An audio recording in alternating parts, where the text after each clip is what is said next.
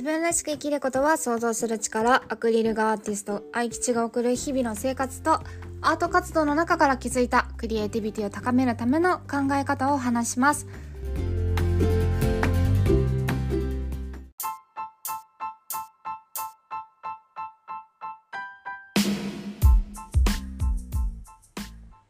どうもこんばんは。お久しぶりです。お元気でお過ごしでしたでしょうか？何ヶ月ぶりかな。2ヶ月とか3ヶ月ぶりかもしれないですね。はい。ちょっとしばらく忙しくしておりました。あのダンスライブショーにねあの出演してましてそこのリハーサルであったりとかあと制作、えー、その他いろいろと手がけていましたのでしばらくの間お休みをいただいていました、えー、先週6月3日に渋谷の伝承ホールで、えー、無事、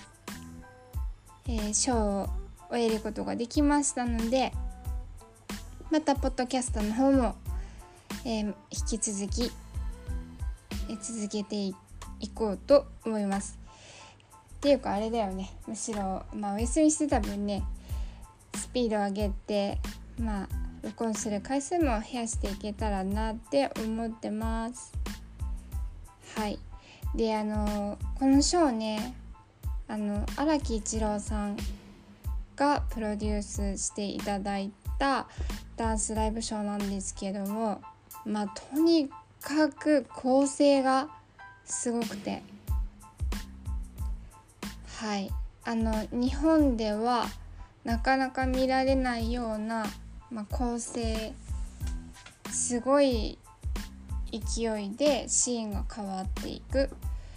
あとバトンって言ってねあのステージの上から吊るしている背景とかそういうのがあるんだけどああいうものそれから、えー、中幕っていうのをもう本当に巧みに使ってステージ限られたステージの中でどんどんね景色が移り変わるような夜になって朝になって昼になっていろんなシーン。しかもいろんなところ行くの。時代もね現代から中世に行ったりうん。とかにアメリカの地下のダンスホールかと思いきやもう次にはねハワイのシーンに変わったりとかね。まあとにかくすごい見ないと損するような、うん、素晴らしいショーに携わらせてもらいました。その中でね本当にたくさんのチャンスとかね出会いをいただいて、まあ、そういうのもねおいおいこんなことがあったんだよこんな気づきがあったんだよっていうのをお伝えできればなって思います。こういう経験ねほんとめったできないからここで学んだことっていうのは限られた人しか気づけなかった学べなかったことだと思うので是非あのこうしてつながれたリスナーさんお友達には伝えてそれが何かの役に立ったら嬉しいなと思うのであのしっかりあの整理して噛み砕いて伝えていきたいと思います。はいということであの今日はお久しぶりですっていうご挨拶とそれから1個お知らせがあってえっとね先日ね世田谷のハイファイブっていうあのすごい表面の可愛らしいカフェがあってそこのオーナーさんを紹介いただいてなんとそこのカフェではアートの展示をしていただけるっていうアートとカフェのコラボ企画をすごく積極的にあのやっていきたいって思って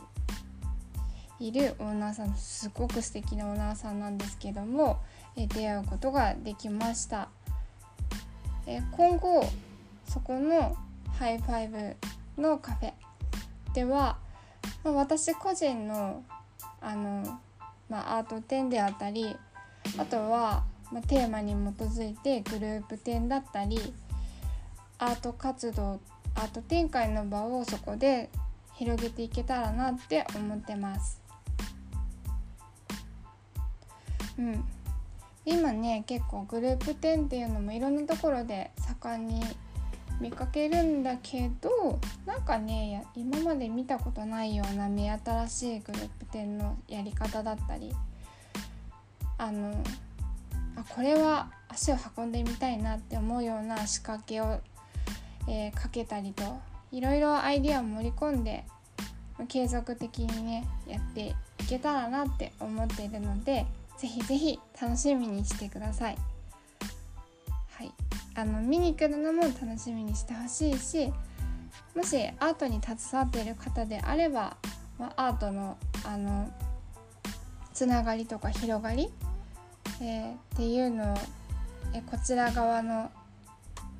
目線っていうのでも楽しめれば一緒に楽しめたらいいなと思うので是非是非つながってください。はいっていうので今日はあのお久しぶりですっていうのと元気にしてましたよっていう、内容でショートトークお伝えしました。また今週もね続きの方アップしていきたいと思うので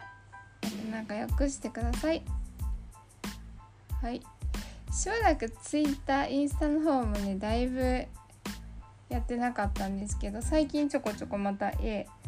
新しいのを書き上げてアップするの。でそれも楽しんでもらえたらなと思います。ではえー、ちょっと遅い時間になっちゃったね。えー、これから眠る人は良い眠りをしてください、はい、これから活動する人はもう頑張ってください。夜型人間さん、はい、ではまた。